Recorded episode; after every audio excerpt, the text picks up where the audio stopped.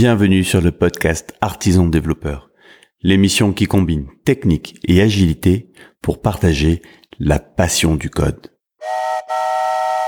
Aujourd'hui, je suis avec Stan Leloup et c'est un plaisir tout particulier car, cher auditeur, tu ne le sais probablement pas, mais si ce podcast existe, c'est beaucoup grâce à l'influence du travail de Stan et en particulier des deux podcasts qu'il anime. Donc encore merci Stan et bienvenue sur le podcast. Avec plaisir, merci de m'accueillir Benoît. Je t'en prie. Euh, comme c'est la première fois, est-ce que tu peux te présenter en une minute? Parfaitement, je m'appelle euh, Stan Leloup. Je fais un site qui s'appelle marketingmania.fr et je suis aussi connu euh, pour le podcast du même nom Marketingmania, mais surtout pour la chaîne YouTube qui s'appelle encore une fois Marketing Mania. Sur tous ces sites, je parle donc de marketing, mais surtout, je réfléchis à la question de la psychologie humaine et de comment construire ce que j'appelle les compétences profondes, c'est-à-dire comment apprendre les choses qui vont pas changer en matière de vente, en matière de marketing. Parce que les petites tactiques de marketing, les hacks Facebook pour avoir un peu plus d'audience, ça, ça va et ça vient. Mais au final, tu parles toujours à des gens et c'est comment est-ce que tu vas t'exprimer à ces gens de manière à capter leur attention et de manière à les convaincre que ce que tu dis est intéressant et peut leur apporter quelque chose. Et justement, j'avais été un grand fan de, tes, de ta série sur l'influence la, et manipulation. Et j'avais pensé à ça lorsque je, je, faisais le podcast sur Fire Festival. Je te propose qu'on en parle. Mm-hmm. Quand j'ai regardé le reportage sur Netflix, moi, j'étais littéralement médusé. Bien sûr, il y avait le contraste entre la promesse, le rêve initial et la réalité.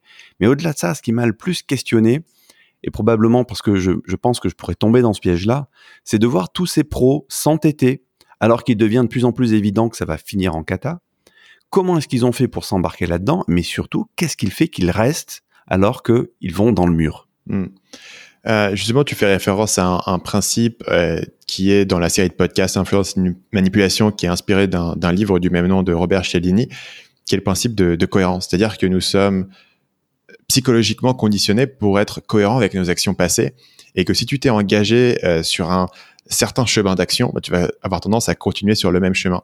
Il y a un autre biais qui est lié et qui s'appelle euh, en anglais sunk cost fallacy. En français, je pense qu'on pourrait appeler ça euh, l'erreur des coûts qui sont perdus. C'est-à-dire que si tu as déjà euh, mis, je sais pas, 3000 euros pour rénover ta cuisine et que tout d'un coup, tu découvres qu'il y avait plein de problèmes avec les tuyaux et qu'il va falloir remettre 3000 euros, tu vas dire, bah, j'ai quand même déjà mis les 3000, faut que je continue. Alors que si le jour 1, on t'avait dit bah, ça va coûter 6 000 euros, tu l'aurais jamais fait.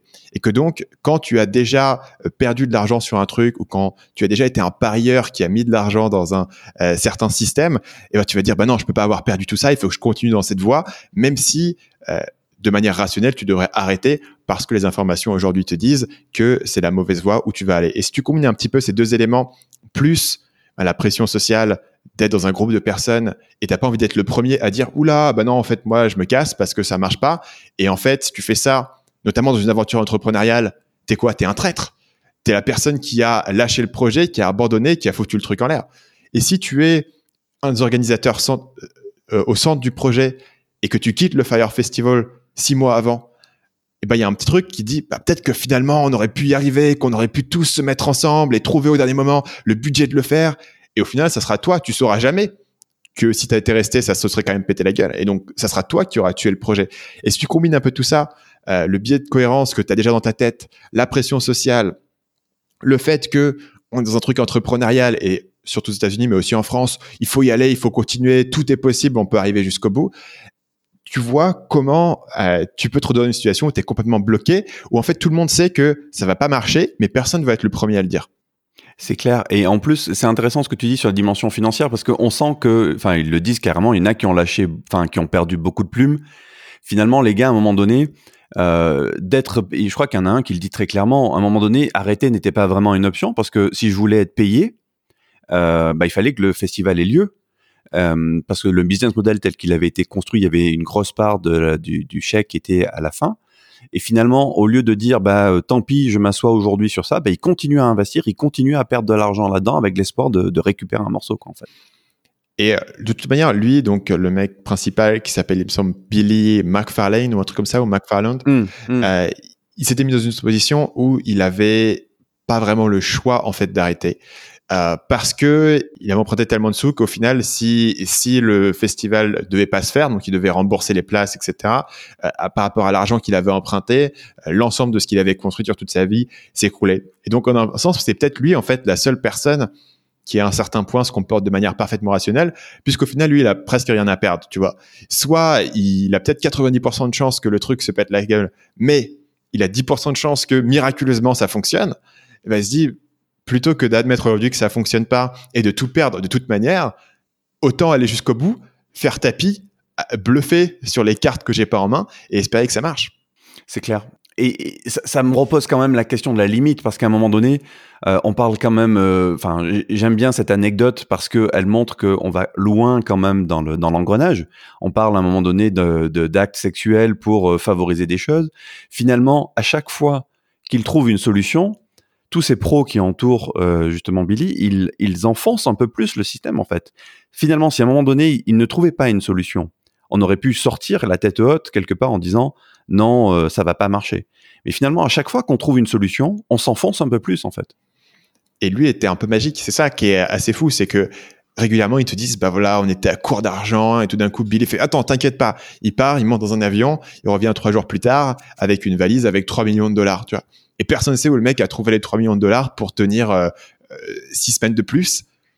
Et quand t'as un mec comme ça qui est capable de, de, faire des semi-miracles, tu te dis, mais peut-être, ça se trouve, il va être capable d'y arriver au final, tu vois. C'est un peu cet effet Steve Jobs de, tu sais, c'est dans la biographie euh, de Steve Jobs par Walter Isaacson, ce concept de champ de distorsion de la réalité. Que quand es autour de ce mec, il te dit un truc qui est censé être impossible, mais tout d'un coup, tu crois que ça va être peut-être possible, tu vois. Et quand tu vois le mec qui fait des tours de passe-passe, qui trouve de l'argent, qui fait des trucs, tu te dis, au final, je suis pas sûr, tu vois. Au final, si ça se trouve, ça va être possible. Ça a l'air d'être impossible, mais ça se trouve, ça va être possible. Et dans ce cas-là, dans une telle inertie d'un projet qui est en cours, que bah, t'en ressors pas et il y a jamais un jour, et jamais un point de bascule, tu vois. Es, au jour, au, au jour 1, tu sur le projet le plus excitant de festival musical qui va tout révolutionner. Et le dernier jour, tu es sur le désastre du siècle euh, qui a été sur, surtout Instagram et qui a fait un documentaire Netflix. Mais entre les deux, t'as pas vraiment de rupture. Tu sais, c'est un truc, c'est, un peu cette grenouille qui est dans l'eau et qu'on fait bouillir au fur et à mesure. Et si tu l'avais fait bouillir directement, elle aurait sauté. Mais là, elle va bouillir au fur et à mesure. Et je pense que psychologiquement, tu te fais facilement avoir. Et tu te dis, t'as, as facilement moyen de te dire quand t'es tout seul chez toi le soir, ça se trouve, on va y arriver. C'est pas sûr. J'ai pas envie d'être le premier à, à, dire non. Et tu restes, tu restes, tu sais mmh. pas. Mmh, mmh. Euh, et ça serait, ça serait très compliqué de d'être la première personne euh, à dire non. Surtout que quand tu es face à une personnalité en face qui est beaucoup plus euh, forte ou dominatrice ou tu vois, ou, qui a un peu cette aura que lui avait en tout cas à l'époque. Eh ben écoute Stan, je te remercie pour, pour ton intervention. Je te propose que ce soit le mot de la fin. Si les auditeurs veulent en savoir plus sur ton travail, ils peuvent venir où? Euh, le mieux pour commencer, si vous êtes un auditeur de podcast, c'est d'aller sur le podcast Marketing Mania. Euh, si vous êtes si vous aimez les vidéos YouTube, là où je suis le plus connu, c'est sur la chaîne YouTube Marketing Mania. Euh, vous verrez, il y a plein de vidéos qui sont un peu sur ce genre de sujet, sur la persuasion, sur la psychologie, qui peuvent être intéressantes. Ben encore merci d'être venu aujourd'hui, Stan. Merci à toi. Quant à toi, cher auditeur, j'espère que tu as aimé ce podcast. Et si c'est le cas, je t'invite à nous mettre 5 étoiles sur ta plateforme de podcast préférée. Ça aidera à faire connaître le podcast un peu mieux. Et je te dis à demain.